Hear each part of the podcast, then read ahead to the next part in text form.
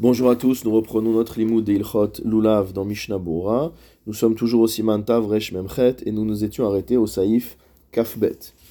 C'est le dernier mot de la page 236 du sixième volume de Mishnah Bora. Shiur etrog katan. La mesure d'un etrog qui est petit. Pachot mikebetsa pasoul. Si jamais le etrog fait moins que le volume d'un œuf, il est pasoul. On ne peut pas l'utiliser pour la mitzvah. Aval imhu kebetsa, mais s'il fait la taille d'un œuf, afilu imhu boser, même s'il est vert, chez Adain l'onigmar pirio, c'est-à-dire qu'il n'est pas encore arrivé à maturité, kacher, il reste malgré tout kacher. Veim haya gadol, et s'il s'agit d'un etrog qui est grand, kol shehu kacher, quelle que soit la situation, il sera kacher.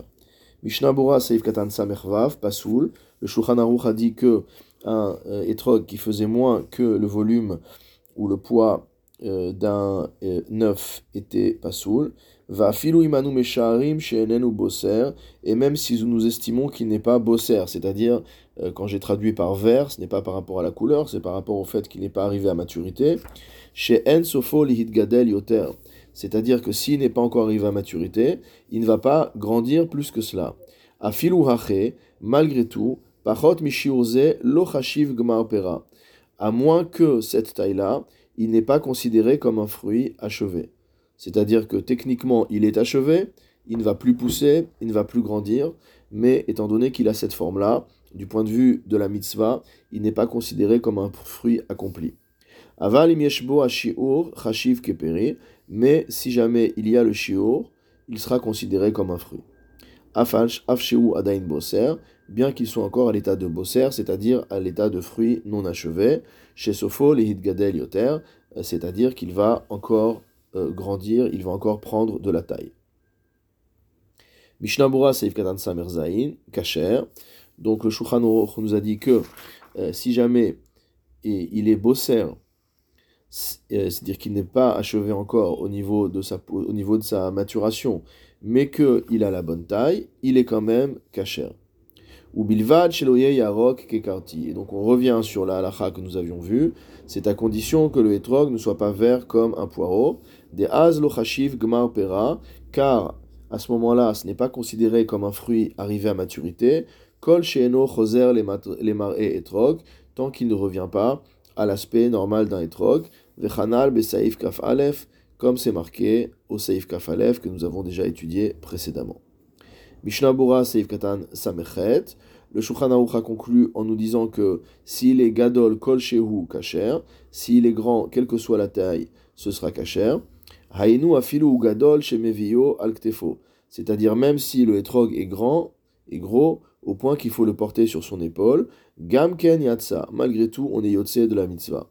Kevan sharba minim kshesh laem kulam, kshesh lo kulam, en meakevin zeadze car étant donné que lorsqu'on a les quatre espèces ensemble, alors l'une des espèces ne, pose pas de problème par rapport à l'autre. Il peut prendre le lulav et après le etrog.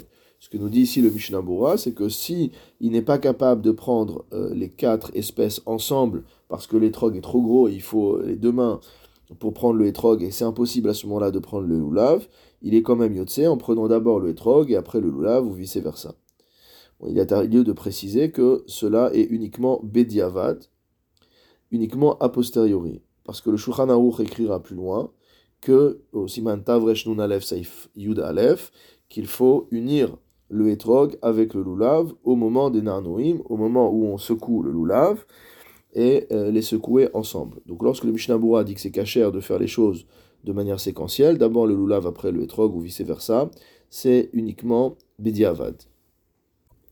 Le Mishnah rajoute une note, Katav Smag.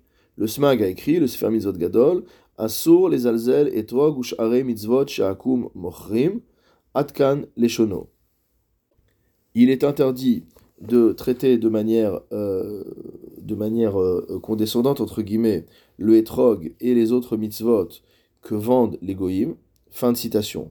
Le Mishnah explique que ce terme de les alzel n'est pas euh, explicite totalement, Kelomar, c'est-à-dire, il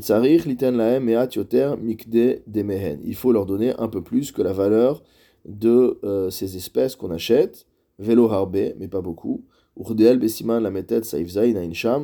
Le, Mishnah Bura nous renvoie à ce qu'on a vu au Siman la Metet, où on a vu que euh, on n'achetait pas des goïms, un Sefer Torah, des tfilines ou des mezuzot à un prix qui soit beaucoup plus que la valeur normale. Pourquoi? Parce que sinon, cela va euh, entraîner euh, des vols de la part des non-juifs qui vont voler des Sefer Torah ou autres pour pouvoir les revendre. Et maintenant, le Mishnah Bura explique, c'est quoi cette histoire de des en les alzel, vechavana tasmag des les alzel, de ata marchilo le lavo. C'est-à-dire que si tu veux négocier et faire baisser le prix des quatre espèces qui sont amenées par les qui font un effort pour les amener, alors tu vas entraîner une embûche, on va trébucher dans le futur. Pourquoi? Chez et pas macheret, liknot miado. Parce que la prochaine fois, si les goïms voient que les juifs sont âpres à la négociation, alors ils ne feront plus d'efforts pour amener ces espèces, puisque finalement ils les amènent spécifiquement pour les juifs, et donc euh, on risque de se retrouver dans une situation où il n'y ait plus de harba minime pour les juifs. Pour cette raison, nous dit le SMAG, il faut accepter de payer le bon prix auprès des goïms lorsqu'on achète ces espèces.